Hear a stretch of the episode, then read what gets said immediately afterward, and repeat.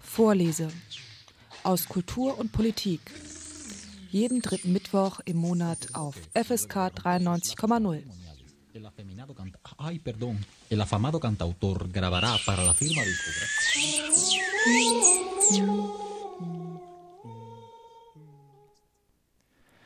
Das Familienerbe kann manchmal ein Fluch sein. Nicht nur materiell, viel häufiger auch immateriell.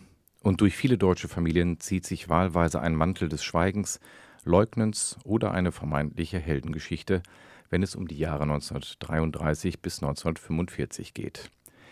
Kaum eine Familie, die nicht mindestens ein Familienmitglied hatte, das in irgendeiner Weise in den Terror verstrickt war. Heute ist Bettina Göring zu Gast in der Sendung Vorleser aus Kultur, Wissenschaft und Politik. Mit ihr spreche ich über das Erbe, Teil des Göring-Clans zu sein. In ihrem Buch Der gute Onkel hat Bettina Göring zusammen mit Melissa Müller ihre Geschichte aufgeschrieben. Es ist eine Geschichte aus dem Zentrum der Macht. Und wenngleich Bettina Göring ihren Onkel nie kennengelernt hat, seine Spuren haben sich auch tief in ihr Leben gegraben. Guten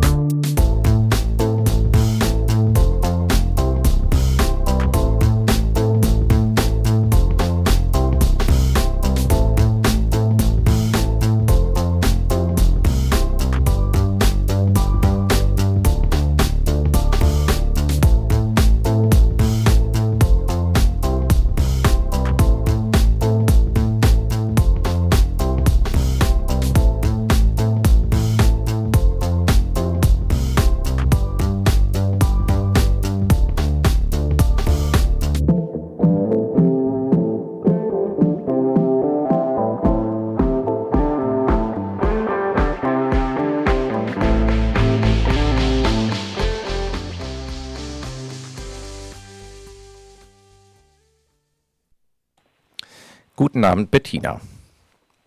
Ja, hallo. Ich freue mich sehr, dass wir heute einmal hier in der Sendung über den guten Onkel sprechen. Dich erreiche ich jetzt gerade in Thailand. Also es ist wirklich ein Ferngespräch und das Buch ist jetzt gerade erschienen. Der gute Onkel. Bettina Göring erzählt von Melissa Müller mein verdammtes deutsches Erbe. Dieses Buch endet mit einem langen Kapitel über deinen Aufenthalt bei Bhagwan und ich habe, als ich das Buch dann gelesen habe, dachte ich am Ende, oh, da kommt jetzt nochmal so ein ganzer Schwung, äh, noch ganze Kapitel seitenweise Erzählung über diese Zeit bei Bhagwan. Du musst vielleicht gleich auch noch einmal erklären, was Bhagwan genau ist, weil die jüngeren Hörer und Hörerinnen das nicht kennen. Dann wird man beim Lesen des Buches, irgendwann wird mir dann deutlich, dass es da wahrscheinlich für dich auch Parallelen gab, weil man sich einem ähm, Guru, einem Vorsitzenden, einem Führer hingegeben hat. Wie kam es dazu, dass dieser Bhagwan-Teil nochmal so einen großen Anteil im Buch bekommen hat? Aha, naja, das war, äh, also erstmal Hallo und es freut mich, bei dieser Sendung dabei zu sein. Und dann mal zu deiner Frage. Ähm, ja, ich meine, das war für eine Zeit ein wichtiges Teil meines Lebens. Ähm, da war ich 22 oder 23 und äh, ich habe gesucht, wie viele von uns in der Zeit gesucht nach nach dem Sinn des Lebens so ungefähr oder nach etwas, wo man sich mit identifizieren kann und nach einer Familie, die zu funktionieren schien. Und die Kommune war dann diese Familie für mich. Also das erstmal, das war meine persönliche Geschichte. Nicht jeder äh, würde das sagen, der zu dieser Kommune gekommen ist. Zum Beispiel mein Mann, der würde sagen, er ist da wegen Erleuchtung hingekommen, weil er das gesucht hat oder sonst was. Aber ähm, das war für mich also wichtig, diese Zusammengehörigkeit und ähm, er war ja sehr äh, charismatisch, Osho oder Bhagwan, wie er damals hieß, mhm. und sehr witzig. Und äh, äh, er hat alle möglichen Standpunkte vertreten, von denen man sich einen aussuchen konnte. Also er war ganz bestimmt nicht dogmatisch in der Hinsicht. sondern, sondern äh, äh, hat einen schon angeregt nachzudenken. Ne? Und äh, wir haben auch über vieles gelacht, weil wir wussten, am nächsten Tag hat er sich das gerade widerlegt, was er einem da erzählt hat. Und äh, er hat auch ähm, viel über all diese indischen äh, verschiedenen Religionen geredet, von Hinduismus, Daoismus und äh, Buddhismus und was nicht alles. Ne? Also er hat so da ein großes, äh, äh, einen großen Schirm gefächert, würde ich sagen. Äh, von daher war das auch sehr, ähm, ähm, wir haben viel gelernt dabei. Mhm. Und dann äh, ein Teil der ganzen Geschichte war, dass man diese Gruppen gemacht hat. Diese, äh, die fingen ja gerade in dieser, das ist die 70er Jahre, wo diese ganzen äh, selbst äh, psychologischen Gruppen äh, angefangen haben, äh, populär zu werden. Da, da gab es noch nicht so viele. Da waren welche, die wurden in, in Big Sur in Amerika, in Est, äh, da fingen die an. Ähm, und äh, in Pune, in dem Ashram, wurden die alle für sehr wenig Geld angeboten von fast nur westlichen Therapeuten, die also schon ein bisschen älter waren als wir, also vielleicht waren sie 30 oder 40. Und ähm, also es war eine, eine unheimliche Möglichkeit, sich nicht nur weiterzubilden, sondern äh, zu wachsen und zu heilen. Und das war mir ein Anliegen, zu heilen. Und äh, ich hatte ja, äh, wie Sie in dem Buch gelesen haben, eine schwierige Zeit gerade davor wo ich mal kurz in der Psychiatrie war und da musste ich sehen, wo das alles herkam und das hat mir da auch sehr geholfen. Und dann habe ich äh, angefangen, da zu arbeiten in der Kommune und das hat mir am meisten Spaß gemacht. Ähm, und jetzt mal zu dem Diktatorischen. Ähm, das war erstmal in Pune nicht so ein Thema, weil es eine offene Kommune war. Die meisten Leute haben alle in der Stadt gewohnt und ähm, das das wurde dann erst, äh, als wir, äh, als er rausgeschmissen wurde aus Indien, da ist er äh, über Nacht weg. Und dann haben wir diese, äh, diese große Ranch in Oregon in den USA gefunden und da, da hat sich dann das alles sehr geändert. Erstmal war es viel schwieriger, dahin zu kommen und da zu bleiben. Und dann ähm, war das sehr straff organisiert im Gegensatz zu davor. Ähm,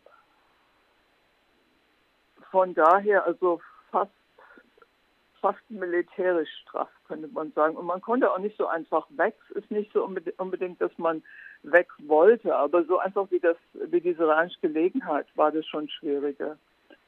Von, und da waren, das ganze Ding lief, glaube ich, vier Jahre, bis es äh, in den Keller ging. Und ähm, also von daher, das ist so eine kleine Skizze, wie, wie sich das da entwickelt hat. Und wir hatten also diese, diese Illusion, kann man sagen, now, diese neue Kommune zu schaffen, war auch toll. Ne? Viele in dieser Zeit haben das auch gemacht, also nicht nur um Bhagwan rum, sondern es gab viele, äh, äh, die in solchen Kommunen äh, gewohnt haben. Wir haben alle unsere äh, Essen selber angepflanzt oder äh, Hühner oder sonst was gehabt.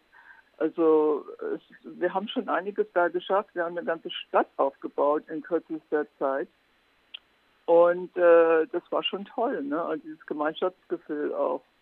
Hm. Ich glaube, es ging im Wesentlichen dann, ähm, wenn ich das richtig äh, gelesen hatte, von seiner Partnerin aus, die dann dort in den USA so ein Netz von Bespitzelungen aufgebaut hat. Und dann ist das auch relativ schnell mit Strafverfahren gegen sie, glaube ich, geendet und dann ist es relativ schnell implodiert und Bhagwan ist dann irgendwann auch zurück nach Indien gegangen, ne? Ja, ja, das war Sheila, das war seine Managerin, ne? Und die hat er eingesetzt und hat sie also da ziemlich laufen lassen und äh, da gab es dann so verschiedene Fraktionen von so äh, Leuten, die um ihn rum war und dann die Managerin und ihre. Das Interessante war, es waren alles Frauen, die waren, äh, die hatten die äh, Führungspositionen hat er alle eingesetzt, ne? alles Frauen. Und ähm, die fingen dann an, äh, äh, sich gegenseitig äh, nicht nur zu bespitzeln, sondern auch äh, zu vergiften. und lauter solche Scherze. Das kam aber alles ganz spät erst raus. Also da muss man dazu sagen, dass wir, die sogenannte breite Masse, da eigentlich davon nichts wussten. Also von, von diesen ganzen Geschichten bis ganz am Ende, wo das alles aufgeflogen ist. Wir wussten, dass das irgendwie sich immer mehr angezogen hat. Es wurde immer unangenehmer. Und äh, äh, dann lag es auch daran, dass äh, von außen äh, äh, kam mehr gegen die Kommune. Und das heißt, man hat sich also gegen außen gerüstet. Dann kam, äh, dass wir, dass wir Gewehre in die Kommune bekamen. Also wir hatten eine Police Force, die haben sich richtig ausbilden lassen als Police Force und hatten die dann und haben also bei den ähm, bei den Lectures, die es gab in dem im Morgen, haben daneben gesessen mit den Gewehren. Also das war neu, ne? Das gab es davor nie, auch in Puna nicht. Also das war schon alles etwas erschreckend. Und naja, man hat so einiges hingenommen, bis es dann irgendwann wirklich zu weit ging. Ja? Und dann ist es ja implodiert, ne, als das alles rauskam. Mhm. Und äh, Gott sei Dank ist niemand dabei gestorben bei diesen ganzen Versuchen, die die, der, die, die da veranstaltet haben. Die haben einiges gemacht. Mhm. Und ähm, ja, einige sind in den Knast gekommen von diesen Damen. Ja. In Ihrem Buch, um jetzt nochmal den Sprung zu machen, zurück zum Buch, ist das ein Teil natürlich Ihrer Geschichte. In dem Buch äh, gehen Sie nicht chronologisch vor, sondern es gibt immer mal wieder Zeitsprünge. Die Kapitel sind mit einzelnen Jahreszahlen überschrieben. Zu Beginn des Buches beschreiben Sie Ihr Treffen mit Ruth Rich, so ist sie, glaube ich, richtig ausgesprochen, Holocaust-Überlebende, und mit der Sie dann auf Vermittlung einer äh, weiteren Bekannten oder Freundin einen Film rausgebracht haben, Bloodlines wo es quasi darum ging, das erste Mal, wenn ich sie richtig verstanden habe, wenn ich dich richtig verstanden habe, wir sind ja beim Du geblieben, ich, man wechselt ja doch in der Sendung hin und her, ähm, da, wenn ich die richtig verstanden habe, ging es dann da das erste Mal auch darum, tiefer in deine eigene Familiengeschichte einzusteigen. Und du hast dich quasi als ein Mitglied des Göring-Clans mit einer Überlebenden oder einer Nachkommin von Holocaust-Überlebenden getroffen. Dieser Film, so beschreibst du es, ist äh, sehr emotional gewesen und wahrscheinlich auch das erste Mal eine Konfrontation. Wie trifft man sich da als Nachkommen von einem so ranghohen äh, Vertreter der Nazi-Herrschaft und einer Nachkommen quasi von Holocaust-Überlebenden? Es, es war sehr heftig, sehr heftig. Also ich hatte äh, ja schon viel gewusst davor, äh, was, was da gelaufen ist, aber nicht so direkt, was äh, Hermann, der gute Onkel direkt damit zu tun hat. Und sie hat dann mich zum ersten Mal mit konfrontiert, dass er die Endlösung unterschrieben hat. Das wusste ich nicht. Zum Beispiel. Und dann haben wir angefangen, habe ich nochmal Geschichtsbücher angefangen zu lesen, alles in Vorbereitung für dieses Treffen. Und äh, äh, ja, das war alles sehr bitter. Und zum Teil in diesen Geschichtsbüchern wurden auch Briefe von meiner Tante Ole, die ist seine ältere Schwester, äh, äh, zitiert. Und die habe ich ja als ganz eine, die, die netteste Person von dieser Familie in Erinnerung. Die war ganz toll. Und während meine Großmutter war eine sehr schwierige Person. Also das war alles erschreckend. Ne? Also wo sie ihn so angehimmelt hat und die ganze Nazi-Szene und oh, es war sehr beschämend.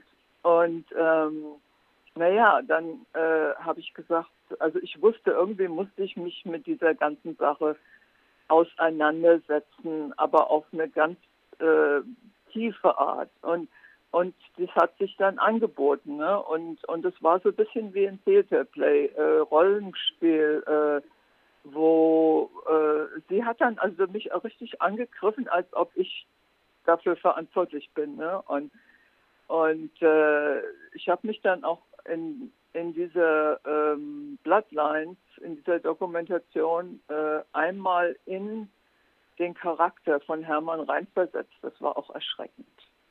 Und ähm, ja, das, äh, das hat aber was mit mir gemacht, muss ich sagen. Äh, das, das mir mal so genau anzugucken, äh, es hat mich schon ein bisschen befreit. Erstmal hat es mich schockiert, erschreckt, beschämt und was nicht alles, aber es hat mich auch befreit weil das, das ist ja, äh,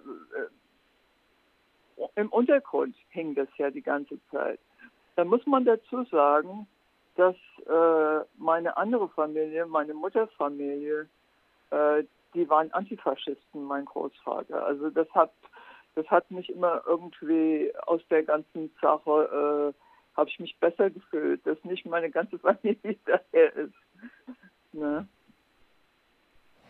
Ja, also wir hatten es vor Beginn der Sendung besprochen. Ich glaube, das ist das Spannende an deinem Buch ja auch, auch wenn das ist ja sehr spät jetzt 2024, aber trotzdem merkt man, wenn man in diese Thematik reingeht. Ich habe es auch nochmal gemerkt, ich hatte mich da intensiv mit beschäftigt, weil ich in der fünften Klasse glaube ich, war es fünfte oder sechste am Gymnasium einen Aufsatz schreiben musste über mein liebstes Familienmitglied. Und da habe ich Aha. damals einen Aufsatz geschrieben über meinen Onkel Fritz weil ich den geliebt habe als sehr netten äh, älteren Herrn, sehr sympathisch, fröhliches Lachen, bis Aha. mir dann über die Jahre, Jahrzehnte antifaschistischer Bewegung deutlich geworden ist, das war ähm, nicht irgendwie ein Nazi, sondern überzeugt. Also die Tante hatte mir dann irgendwann sein goldenes Parteiabzeichen äh, gezeigt. Er hat am mhm. Putsch teilgenommen, 23 in Essen, also er war nicht in München und wow. hat ähnlich wie du das von deiner äh, Oma erzählst, von dieser Oma Ilse, da werden wir in der Sendung noch genauer drauf eingehen, auch immer diesen Topos vertreten von den Juden, das hat der Führer nicht gewusst. Diese Lüge, die gab es, sonst wusste man, niemand wusste, wo Onkel Fritz im Krieg war. Ich hatte das hier in einigen Sendungen zur Geschichte der SA, weil ich wusste, er ist in der SA gewesen. In einigen Sendungen war das hier schon Thema und ich wollte mich immer auf die Spurensuche begeben in München. Ich wollte jetzt gar nicht so lange ausholen, aber ich wollte daran nur zeigen, dass ich glaube, wir alle denken, das ja. ist jetzt lange her, aber alle Menschen, alle Familien, die in Deutschland damals schon Familienmitglieder hatten, sind über mehr oder weniger immer noch mit dieser Zeit verstrickt und das wirkt noch bis in uns rein, weil wie gesagt, ich habe diesen Aufsatz noch als äh, äh, Kind geschrieben über meinen, meinen ja. Lieblingsonkel. Und dann Aha. dein Buch, Der gute Onkel, da dachte ich, mein Gott, das ist ja, da sind Parallelen. Dein Onkel oder Onkel Göring ist natürlich in einer ganz anderen Hierarchie, darum geht es aber auch gar nicht, sondern man merkt daran, dass eigentlich alle Familien natürlich noch Bezüge in diese Zeit haben. Ja, ich hatte äh, da ein sehr interessantes Treffen. Äh, ich war jetzt schon ein paar Mal in Deutschland, aber das erste Mal über dieses Thema war in Weimar eine Konferenz von einer religiösen Gruppe organisiert. Und da war eine Frau dabei, die war vielleicht so zehn Jahre jünger als ich. Und die wusste, dass ihr Großvater Lastwagenfahrer war im Krieg. Und das ist alles, was sie wusste. Und dann hat sie auf einmal herausgefunden, glaube, er war schon tot, dass er auf, äh, äh, nicht nur Aufseher in einem KZ war, sondern äh, der, der, äh, der Topmann in einem KZ war. Der Leiter von einem KZ, die ist völlig ausgeflippt. Also die, die hat das nicht gebacken gekriegt. Die, die war so schockiert, weil die hatte immer geglaubt, der wäre nicht so schlimm gewesen. Ne? Und dann sowas. Ja, das ist schon, schon heftig. Nicht jeder war, hatte so eine schlimme Rolle, aber äh, ich meine, das, die, die waren ja alle dabei. Ich meine, da war eine, äh, wenn du dagegen warst, musstest du ruhig sein. Ne? Du konntest nichts sagen und, und äh, sonst bist du in den Knast gekommen oder noch schlimmer. Ne? Ja.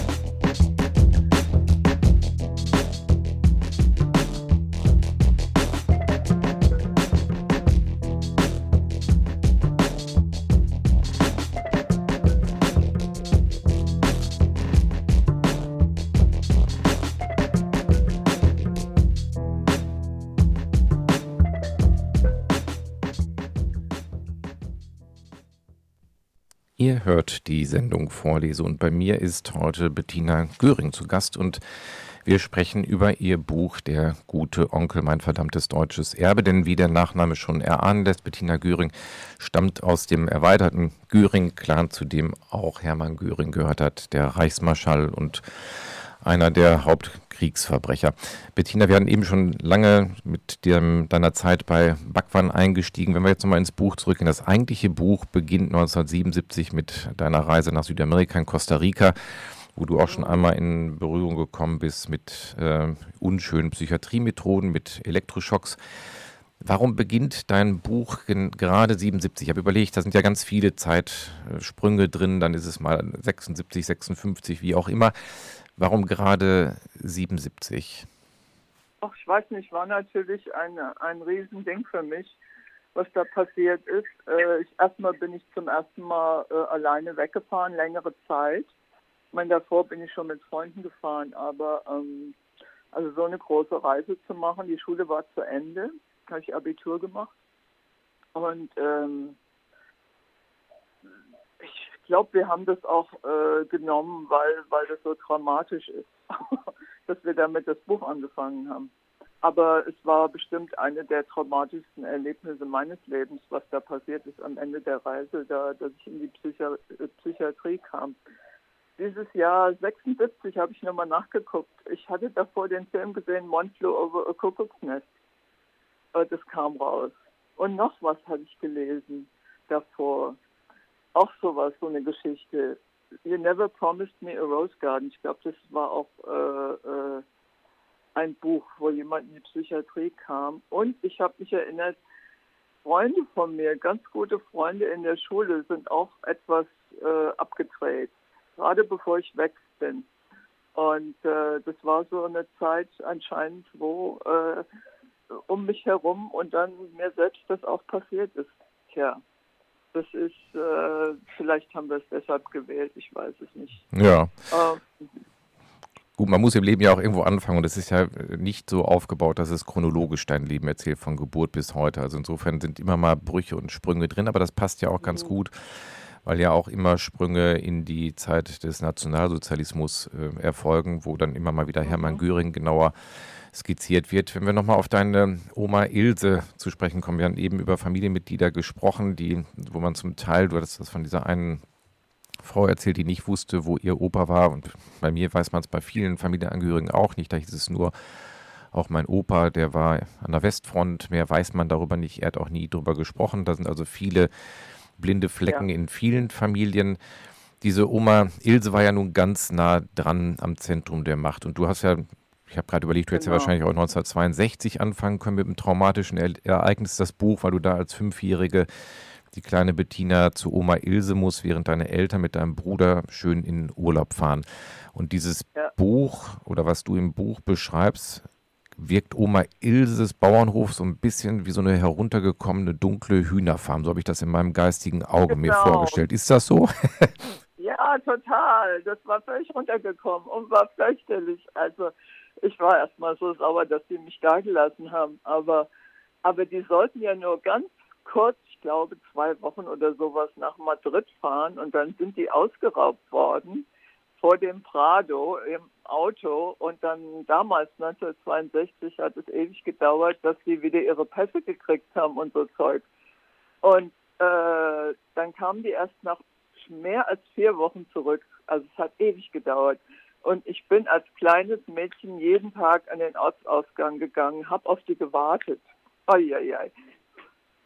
Und da, da hat, äh, da hat äh, dann, die hat, haben sich die, die anderen Leute, ich, da war eine Schullehrerin, die hat sich äh, schon dann um mich gekümmert, denen hat es leid getan, ne? Yes. Ja, wenn du, das ist natürlich eine, wahrscheinlich eine sehr, sehr frühe Erinnerung mit fünf Jahren, aber wenn du sonst an Oma Ilse zurückdenkst, die hat dann da auf diesem Bauernhof quasi als kleine, das klingt ja im Buch so nach einer sehr kleinen Betrieb, also kein Riesenhühnerbetrieb, sondern so eher Selbstversorger mit ein bisschen Verkauf. Dein Vater hat ja auch die Eier dann nachher rumgefahren oder angeblich rumgefahren. Mhm wie äh, hast du diese Ilse wahrgenommen? Das muss ja aus dem Bohemien-Leben aus Berlin in, äh, in, der Nähe des, des Reichsmarschalls. muss das ja ein noch tieferer Absturz gewesen sein als für viele andere nach dem Zweiten Weltkrieg. Wie hat sie das erlebt? War sie an dem Punkt verbittert, hat gesagt und hat der alten Zeit extrem auch deswegen zurückgetrauert oder hat sie sich in ihr Schicksal ergeben und einfach brav, einfach weiter diesmal mit Hühnern gearbeitet? Ja, also die war sehr stolz, würde ich sagen. Die kam ja auch von einer noch, noch äh, höheren Klasse äh, Familie als der Hermann. Die ähm, also ich habe sie als sehr verbittert, aber auch sehr, sehr hart erlebt. Also so, sie hat dieses Schicksal halt hingenommen und jetzt haben wir dann auch einige alte Briefe von ihr gefunden, wo, wo sie am Anfang sogar äh, gedacht hat, das wäre eine, ein Abenteuer oder so, dass sie sich da selbst was aufbauen kann. Die hat es ja von ihrem damaligen Mann Deals geerbt. Da haben sie irgendeinen Deal gemacht, dass sie diesen Hof kriegt. Das war sein alter Hof. Das war so der größte Hof in diesem kleinen Dorf Berghausen. Hm. Und äh, aber sie war sehr hart, sehr bitter und und dann war wie als ob sie eine andere Person wird. Dann kam mal manchmal jemand zu Besuch, eine feine Dame, und dann hat sie sich umgezogen. Die hat auch äh, sich selbst Sachen geschneidert. Also man muss sich ja vorstellen, zu der Zeit, die hatten ja überhaupt nichts mehr. Äh, und, und dann hat sie sich ein tolles Kostüm geschneidert und dann hat sie dieses Kostüm angezogen und war auf einmal eine feine Dame und nicht die, die Bauersfrau. Ne? Die war ja auch sehr dürre, ne? Also sehr hager. Ähm, ich denke nur, und, und das war, und dann kam so eine andere Seite von ihr hoch und da schien sie mehr, mehr äh, Spaß dran zu haben auch. Ne? wenn sie mit diesen Damen da Tee getrunken hat oder Kaffee oder was auch immer. Mhm. Ja. Aber du, im Buch taucht das gar nicht so häufig auch, aber dir sind auch Szenen in Erinnerung geblieben, wo sie auch die Verbrechen geleugnet hat. Es wird einmal im Buch beschrieben, dass bei einer Sendung, sie da, äh, Fernsehsendung, sie sagt, ähm, das ist alles gelogen, was da erzählt wird. Hat das mhm. sonst auch öfter mal eine Rolle gespielt? Wenn du dich jetzt zurückerinnerst, gab es da öfter mal Erzählungen, wie es in Berlin war oder eine nee. Äußerung zur NS-Zeit? Da kann ich mich nicht dran erinnern. Ich war ja auch so klein. Die hat ja dann noch in Berghausen gewohnt und wir haben die ja nur besucht ab und an. Ähm, und äh, das ist so, weiß nicht, 40 Kilometer von Wiesbaden entfernt. Ähm, ich glaube, das kam erst zum Thema, als sie zu uns gezogen ist. Und da waren wir auch schon ein bisschen älter, dass wir überhaupt irgendeine Ahnung hatten von der Zeit. Ne? Da war ich dann zehn oder elf und mein Bruder zwölf oder dreizehn. Ne? Und, und davor wussten wir wirklich sehr wenig. Und, und der, mein Papa hat nur erzählt, dass der Hermann äh, Flieger äh, äh im Ersten Weltkrieg ein Flie Fliegerheld war und hat von äh, Flugzeugen erzählt und so, aber nichts von der Politik. Ne? Wie wahrscheinlich auch in, in, ganz, ganz vielen Familien. Ne? Bei mir gab es auch wiederum so einen Onkel Hermann, der erzählt hat von irgendwelchen Schiffsartilleriegranaten und verstörend, weil du das gerade sagtest, man hat ja dann auch erst später registriert, was die teilweise für Äußerungen gemacht haben. Ich war zum Glück dann bei meiner Oma etwas älter, weil wir dann so Dokumentationen im Fernsehen gesehen haben und sie dann, das weiß ich noch wie heute, sowas brennt sich ja auch ein, auf dem Sofa saß und als das in der Dokumentation kam, auf einmal den rechten Arm hob und das Horst Wessel-Lied mitgesungen hat, was da in der Dokumentation oh. gespielt wird, wurde. Ne? Da hat man, da war ich schon älter dann, 14, 15, wurde, deshalb ich, kann ich mir das auch merken. Ich konnte es auch damals schon einordnen und wusste, das, was Oma da jetzt macht, ist nicht, nicht richtig. Nicht ne? okay. Ne? Nee, nicht okay. und ähm, trotzdem aber auch diese Ambivalenz, die du ja im Buch beschreibst, vielleicht zu der Ilse, aber gleich auch nochmal, wenn wir zu deinen Eltern nochmal kommen, man hat diese Menschen natürlich auch, neben dem man wusste, die hatten eine Schattenseite, hat man sie ja auch geliebt. Das ist ja auch beides in einer genau. Person möglich. Das ist ja das Schwierige. Und für die muss das ja noch viel schwieriger gewesen sein, weil die, äh, die Ilse hat bestimmt den Hermann geliebt und seine anderen äh, Geschwister und so weiter, die haben den ganz, und er hat ihnen ja auch gut getan. Er hat sich ja um sie gekümmert und sie äh, äh, beschützt und was nicht alles. Und ähm, von daher äh, wollten die da vieles gar nicht wissen. Und wer weiß, was er ihnen erzählt hat. Also viele von diesen Sachen waren haben die ja nicht so an die große Glocke gehängt mit den äh, Konzentrationslagern. Äh, aber meine ähm, Großmutter, die müsste schon ein bisschen mehr gewusst haben, weil die war ja beim Roten Kreuz eine von den Top-Leuten. Und äh, ja, ich weiß ja auch nicht, man sieht, was man sehen will, aber man kann es kaum glauben. Aber als sie das gesagt hat, dass das nicht passiert ist, äh, war sie schon sehr dement, muss man zusagen. Ne? Wer weiß. Mhm. Ja, aber gut, wahrscheinlich wird sie es auch ohne Demenz geäußert haben. Da kann man jetzt aber ja, natürlich nur, nur, spekulieren. Ja, das, das, ist ja für die ganz bestimmt viel zu, äh, äh sich sowas einzugestehen. Das, äh, man hört ja auch eigentlich von keinem von diesen großen Nazi-Typen, dass sie sich je entschuldigt hätten oder sowas. Irgend, irgendeine Story kenne ich, da war diese, diese eine jüdische Frau, Eva Kohr, die war ja ganz toll, die ist glaube vor kurzem gestorben. Die war in Auschwitz oder die war eins von diesen Experimenten von Mengele, die hatte eine Zwillingsschwester, hat überlebt. Und äh, die hat sich also zur Aufgabe gemacht, äh, darüber viel zu reden und aber auch äh, mit diesen Nazi-Leuten in Kontakt zu treten und, und Dialog anzufangen. Also es war ganz erstaunliche Frau. Und die hat eins von diesen Doktoren aufgesucht, der also so sehr inkognito irgendwo gelebt hat und hat ihn also total schockiert, indem sie ihn konfrontiert hat. Und da hat er sich also dann bei ihr entschuldigt direkt. Aber sonst habe ich noch nie von einem von diesen, diesen Größen gehört, dass die, die meisten haben sich ja umgebracht, aber äh, sonst hat man nicht gehört, dass es denen leid getan hat oder sowas.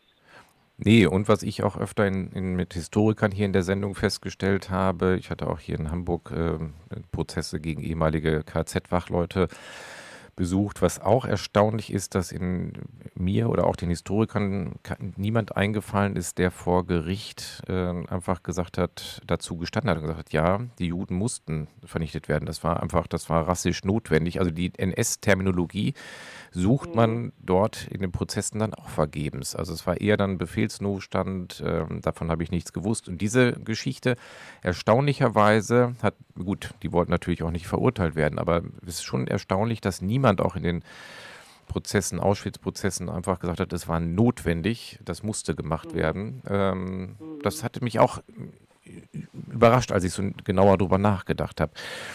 Einmal nochmal zurück, die Geschichte prägt Familien, das werden wir in der ganzen Sendung immer mal wieder feststellen. Deine Eltern, beziehungsweise insbesondere dein Vater hat es auch geprägt. Dein Vater hatte ursprünglich noch zwei Brüder, ähm, die man dann auch in dem Buch auf Bildern sehen kann. Bei der Hochzeit von Göring sind die Brüder deines Vaters hinter dem Brautpaar zu sehen. Also ganz im Zentrum der Macht in Berlin. Die beiden Brüder sind dann auch zur Luftwaffe gegangen, dem Onkel folgend wahrscheinlich, weil er ja, ja. erfolgreicher Jagdflieger im Ersten Weltkrieg war und beide sehr früh, der erste glaube ich 41, der zweite 44, wenn ich mich recht erinnere, gefallen. Ja. Das muss ja wie in vielen anderen Familien auch sowohl für deine Oma, aber auch für deinen Vater traumatisch gewesen sein, dass man Söhne ganz verliert bestimmt. und alleine überbleibt. Ja, ganz bestimmt. Und, und äh, er war sowieso, ich glaube, er hatte Augen er hat eine Brille, also das ist, war ein Grund, dass sie ihn nicht als Flieger genommen haben und dann, aber seine Brüder waren so diese Heldentypen. Ein bisschen jünger als er, ne, aber Gang Ho und äh, die, die, äh, er wurde ganz am Ende erst Flieger. Das war auch interessant. Er hat nämlich immer erzählt, er wäre Flieger, aber dann habe ich rausgekriegt, als wir das alles nachgeguckt haben, dass er ganz am Ende äh, Aufklärungsflieger wurde als, ihn, als die anderen alle tot waren und nicht mehr so viele Flieger da waren, dann, dann hat er den Job bekommen. Davor war er einfacher Soldat. Das hat ihn bestimmt auch gewurmt. Hm. Mhm. Ja, das muss ganz traumatisch, vor allem für die Großmutti war das ganz schlimm. Ne? Die zwei Söhne sofort gestorben und für den fürs Vaterland und diesen ganzen Schmarren. Ja, und der eine der beiden war doch auch direkt Patenkind von Hermann Göring, ne?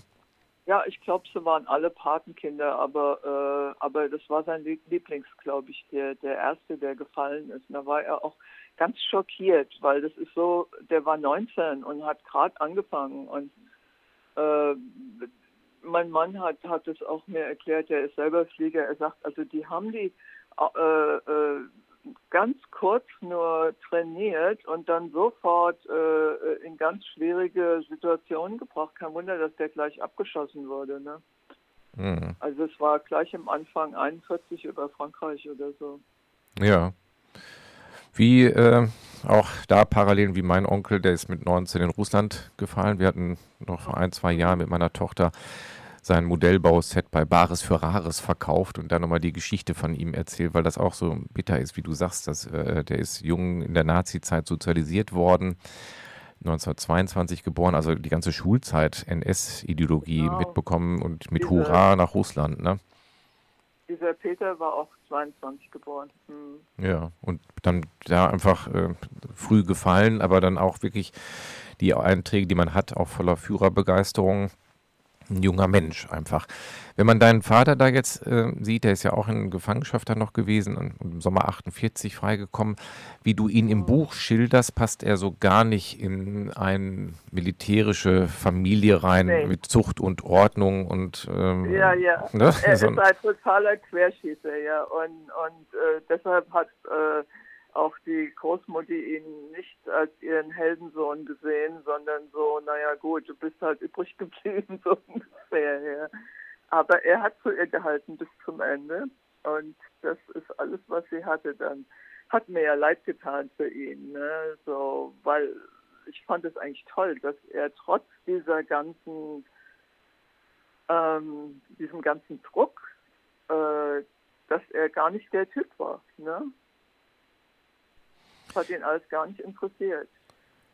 Und es wird ja später auch nochmal deutlich, da fand ich nochmal interessant, dass da, da, da, erkennt man auch, dass in so einem Menschen ja auch verschiedene Facetten schlummern kann. Also wenn man ihn sieht in dem Buch mit stramm mit äh, HJ-Uniform, äh, Hitlergruß machend. Und später beschreibst du im Buch, ist, wenn ich das richtig verstanden habe, dein, dein Elternhaus oder deine Eltern ja auch so eine Art Refugium geworden wo Freunde ein- und ausgehen konnten, so in den äh, äh liberaleren genau. 70er Jahren, konnten da viele Unterschlupf finden bei deinen Eltern. Und dein Vater hat dann ja auch gerne mit denen über linke Theorien diskutiert.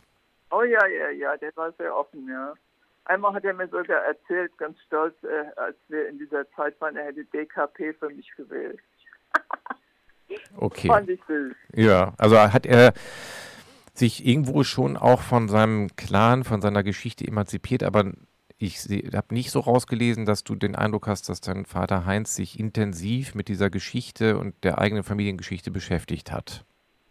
Also er hat sich schon mit der Geschichte befest, äh, beschäftigt und unheimlich viel darüber gelesen und Biografien gelesen. Ich kann mich erinnern, er hat, da kam gerade dieser eine, der kam aus, kam aus dem Gefängnis.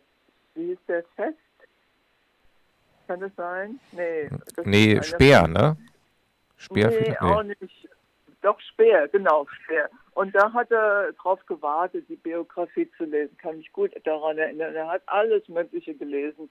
Also intellektuell hat er sich sehr damit beschäftigt, aber gefühlsmäßig gar nicht. Und das ist es halt, ich glaube, wo ich dann hingegangen bin, ich habe mich damit auf der Ebene, auch intellektuell hatte ich das auch schon getan, aber auf der gefühlsmäßigen Ebene, das tut ja so weh. Ne? Sich damit zu beschäftigen, weil dann, dann fühlt man die ganze Pein äh, von dieser ganzen Zeit. Und da muss man dazu sagen, wie viel, wie viel äh, Deutsche auch da, äh, Soldaten, junge Menschen da umgekommen sind.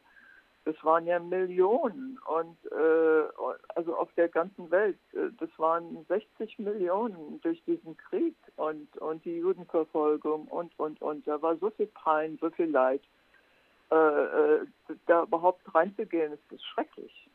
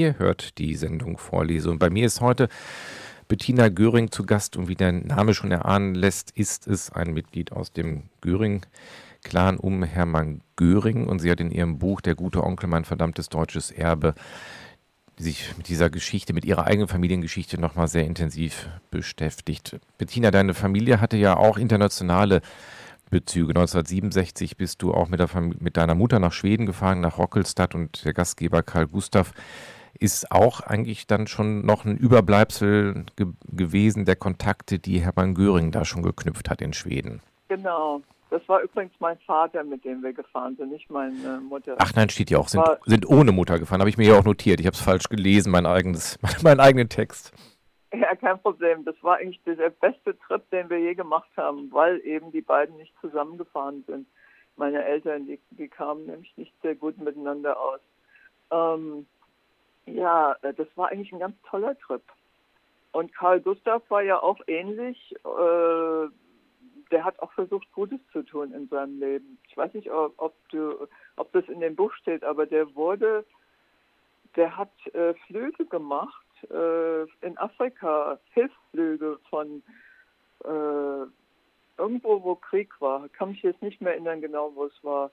Aber Namibia vielleicht, wo da Hungersnöte war und hat, hat Sachen gebracht äh, mit seinem Flugzeug und wurde dann von irgendjemandem abgeschossen. Und so ist er gestorben, ziemlich jung noch. Wohl in seinen 40ern, denke ich. Eine traurige Geschichte. Ja, das war eine tolle Familie, da habe ich mich sehr wohl gefühlt. Interessant, ne? Das war eines der Plätze, wo wir hingefahren sind, wo ich mich am wohlsten gefühlt habe. Aber wurdest du da nicht auch von irgendjemandem darauf angesprochen, ob dir da Hakenkreuze aufgefallen sind? War das nicht dort das auch? Das war viel später, das war viel später, aber äh, dass da was war, aber als ich zehn war, mir ist es nicht aufgefallen. Nee. Ja. Weil der Gastgeber, wenn ich das richtig verstanden habe, also der, oder nicht der Gastgeber, das war ja der Nachkomme, also der Vorfahr von dem Gastgeber war doch auch ja. mit Hermann Göring befreundet oder zumindest war er der Pilot und hat ihn mal geflogen, ne? Ja, ja, der war nicht nur befreundet, sondern er war ganz bestimmt ein, auch ein strammer Nazi und hat, äh, hat dazu beigetragen, dass Schweden äh, naja, die waren neutral, ne, dass sie nicht gegen die Nazis gegangen sind. Äh, er hatte da viel, der Graf von Rosen, ne, er hatte da viel in der Politik Einfluss. Naja, der war äh, sehr freundlich und hat äh, Hermann da auch oft besucht, in, wo auch immer der war, in Berlin oder München. Wo? In Karinhall, genau. Mhm. was er sich da gebaut hat. Karinhall. Ja, das ist ja der Name von der äh, Schwägerin, ne? von, nee, der nee, seiner ersten von der Schwägerin.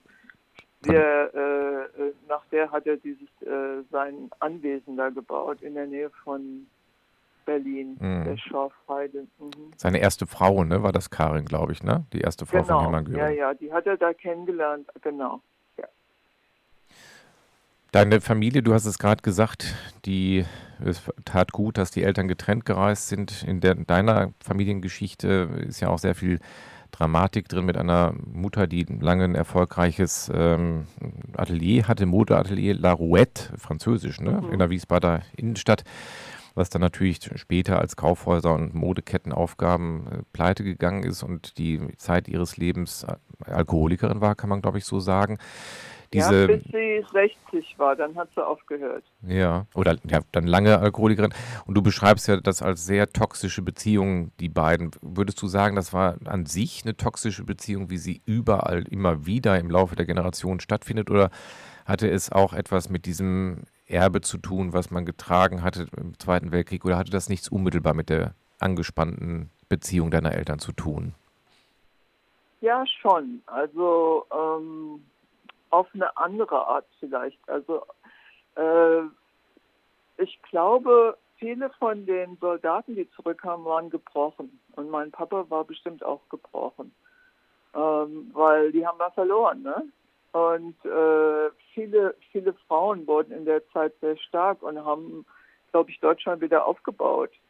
Und äh, das, das war ja so eine Dynamik, dass sie mehr verdient hat als er, aber er konnte das nicht zugeben äh, oder äh, und dann kam er von einer höheren Klasse, zumindest hat er sich so verhalten und ähm, all diese Sachen haben da reingespielt. Ne? Äh, von daher äh, hat das schon mit dem Krieg noch zu tun gehabt. Ne? Äh, zum Beispiel in Amerika, wenn Männer vom Krieg erzählen, sind sie stolz, ne?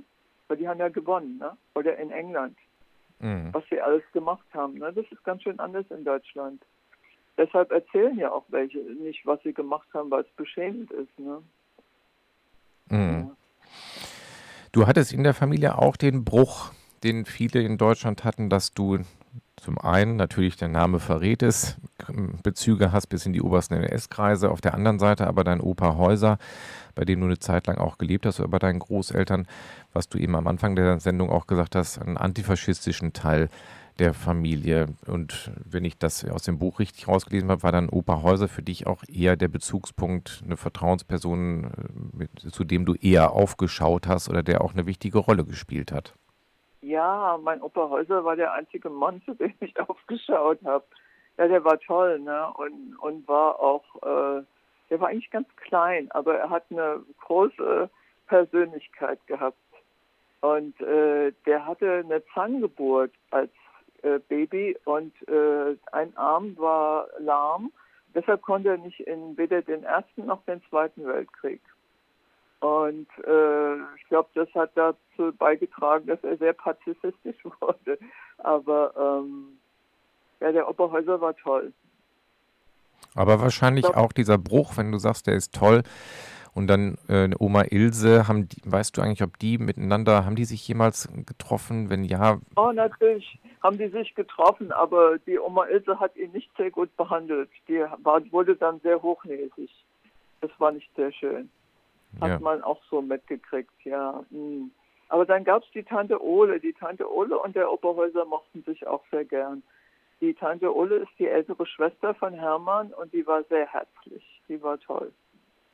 Genau, ja. von der hast du beschrieben. War das die, die auch deine Oma, die feinere, die sie besucht hatte dann ab und zu? War das die Ole? Ja, eine ja. von denen, aber auch eine von denen. Aber sie war auch eine Person, die selbst die Oma Ilse respektiert hat. Als die, die Ilse zu heftig war zu mir, war die Tante Ole die einzige, die gesagt hat, also so geht's nicht. Ne? Als sie mich mal geschlagen hat, weil mich, ich habe mich haben meine Eltern nicht geschlagen. Da war schon, das war schon was Besonderes. Hm. Ja, bevor wir auf die heutige Zeit kommen, würde ich noch einmal den Blick noch mal kurz auf Hermann Göring lenken, dass das noch mal klargestellt ist. Ich glaube, viele Hörer und Hörerinnen wissen das heutzutage. Äh, das Cover des Buches ziert ihn auch bekritzelt von einem Bruder mit Hakenkreuzen. Da ist er einmal wütend geworden, dein Bruder, und hat den durchgestrichen, weil das bei Oma Ilse aufgetaucht ist im Buch. Da ist er im vollen Ordonato, wie nennt man das, mit Orden behangen. Und lange wurde Hermann Göring ja auch in der Öffentlichkeit, auch das weiß ich auch in meiner Familie, als ein bisschen der Operettentyp gehandelt mit seinen skurrilen, geilen Uniformen, drogensüchtig genau. und so weiter. Der wurde aber eigentlich dadurch ja auch, und das ist ganz schön gefährlich, sehr klein und unbedeutend gemacht, weil du hast eben in der Sendung einmal gemacht, er war die maßgebliche Kraft hinter der Judenvernichtung. Er war die maßgebliche Kraft auch im Krieg. Man hat später erst die Forschung erkannt, dass er eine sehr, sehr bedeutende Rolle gespielt hat. Natürlich hat er dann auch irgendwann Morphium genommen und war nicht mehr so ganz anwesend in den 40er Jahren vielleicht, aber lange Zeit war er wirklich eine tragende Säule des Dritten Reiches. Äh, Operettenuniform hin oder her. Genau, genau. Ja, er war so dieser Buffoon, ne? Und, und so die, er war ja auch sehr charismatisch und die, äh, ich weiß noch, bei meinem äh, Mann, die Mutter, als sie gehört hat, aus was einer Familie äh, ich komme, meinte die, ach, den Hermann mochten wir oder sowas, ne? Und das war mir sehr peinlich. Aber der, der war äh, viel schlimmer, als die Leute dachten, ja, for sure. Und Morphium hat er, glaube ich, die ganze Zeit genommen. Ja. Und es wurde immer schlimmer. Genau. Bettina, zum Ende, zum Ende der Sendung. Wichtig ist ja bei dieser Thematik, die wir jetzt hatten, ich, hatte, ne, ich habe jetzt auch einen Teil von meinem Onkel da erzählt, wir, äh, alle Familien sind ja irgendwie betroffen von dieser Zeit. Man, ist, man kennt diese, diesen Schwur nie wieder Faschismus. Man sieht, mhm. dass Faschismus in Europa wieder en vogue wird. Man hat aber noch, wenn wir jetzt hier miteinander sprechen, merkt man, dass man noch unmittelbare Bezüge in diese Zeit hat, in eine Zeit, in der Menschen systematisch verfolgt und ermordet wurden. Man kann sich also nicht darauf zurückziehen, zu sagen, das ist Schnee von gestern, das ist lange her. Nein, es ist immer noch sehr präsent und die Erinnerung hat mich die ganzen Jahre hier auch immer sehr getragen. Ich habe es nie als bedrückend empfunden, sondern eher als Befreiung, als etwas, wo wir als Gesellschaft äh, Offenheit gewonnen haben durch die Auseinandersetzung der 70er, 80er Jahre auch. Wenn du jetzt von außen, die lebst ja im Augenblick nicht in Deutschland, die Situation hier betrachtest, wird dir da auch Angst? Ja, wird mir sehr Angst.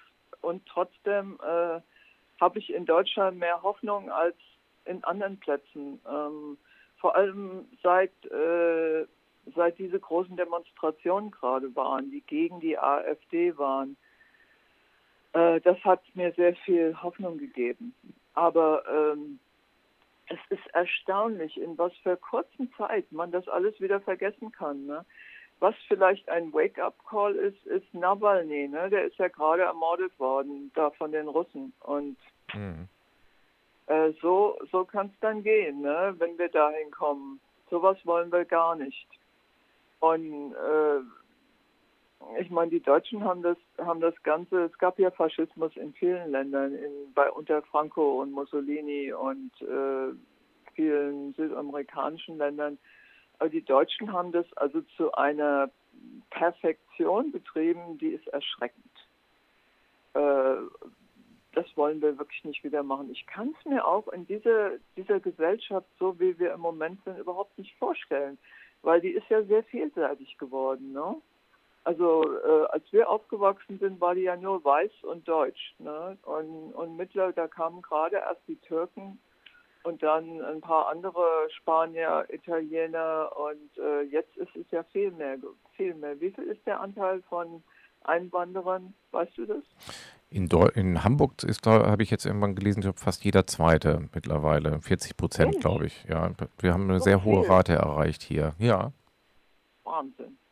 Ja, also von daher umso mehr ein Grund. Ne? Ich meine, ich kann es verstehen, dass da Angst ist. Und, und weil sich, weil sich das Leben jetzt im Moment so schnell so ändert, weil äh, aus vielen Gründen, ne? aber äh, Klimakrise, äh, Armut äh, und was nicht alles, dass viel mehr Leute einwandern und das das kann man nicht damit äh, ändern, dass man das einfach verbietet. Ne? Das ist eine Situation, mit der wir uns nicht auseinandersetzen, sondern zusammensetzen müssen. Ne? Es ist, um das gemeinsam zu lösen, es ist einfach, äh, es wird schwieriger werden. Ne? Das glaube ich auch. Wir sind am Ende der Sendung. Ich muss immer dran denken, leider, dass es dieses Zitat gibt, der Tod ist ein Meister aus Deutschland. Das hat die Geschichte gezeigt, aber ich gebe dir recht, diese Demos haben auch mir etwas Hoffnung gemacht, als ich in Hamburg mit 100.000 da stand. Es war mir zwar zu eng, aber ich habe gedacht, endlich erfolgt so ein Aufstand und ein Aufschrei von Menschen, die sagen, nicht mit uns. Bettina, vielen herzlichen Dank für deine Zeit, für den Blick in deine Familiengeschichte und ich wünsche dir weiterhin alles Gute und vielen Dank nochmal. Ja, vielen Dank, das hat Spaß gemacht. Ja, bis, mach's gut. Tschüss. Bis dann. Tschüss.